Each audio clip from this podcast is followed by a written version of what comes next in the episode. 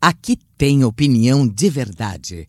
Alfredo Bessoff, com você nos assuntos que interessam ao Brasil. Nas últimas semanas, os latino-americanos conviveram com alguns arremedos de eleições em países onde a esquerda domina. Falar em arremedo de eleição em país sob o domínio da esquerda é praticamente uma redundância, é reiterar e insistir que não há como falar em liberdade em um país que aceita ser dominado pela esquerda. No caso, as eleições foram na Nicarágua e na Venezuela. E é importante que você entenda que as duas eleições fraudulentas, marcadas por corrupção, por negação da liberdade, foram apoiadas e os seus resultados saudados pela esquerda brasileira, inclusive pelo Lula e pelo PT.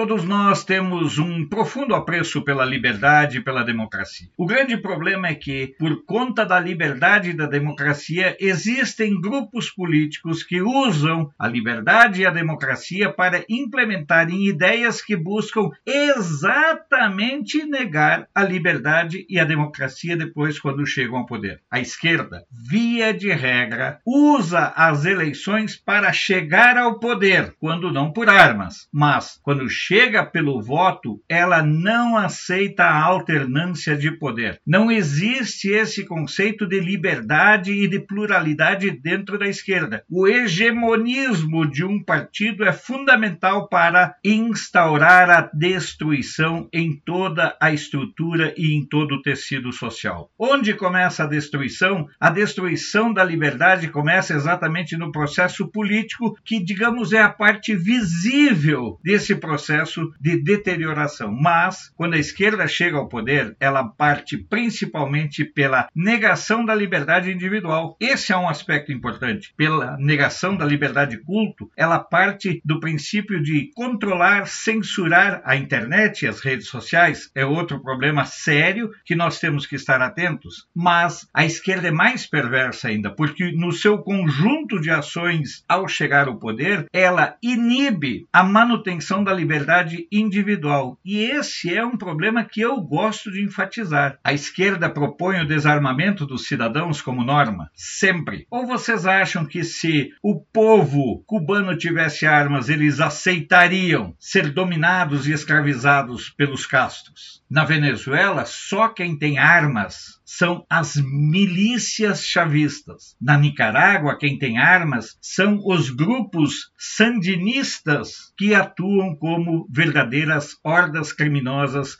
sob o comando do Ortega. Portanto, as duas eleições que aconteceram recentemente na Nicarágua e na Venezuela foram consideradas por mecanismos e organismos internacionais como fraudulentas e negação da liberdade mas ainda assim, e isso é realmente preocupante, ainda assim a esquerda brasileira tratou de aplaudir tais farsas que implicaram na prisão de opositores, que implicaram na morte de pessoas que ousaram enfrentar esses regimes e esses sistemas esquerdistas de opressão e de morte. Nós temos que prestar muita atenção. Sempre que a esquerda chega ao poder, quer pela via revolucionária, quer pela via eleitoral, ela cria mecanismos para não abandonar o poder de jeito nenhum. O que aconteceu aqui no Brasil foi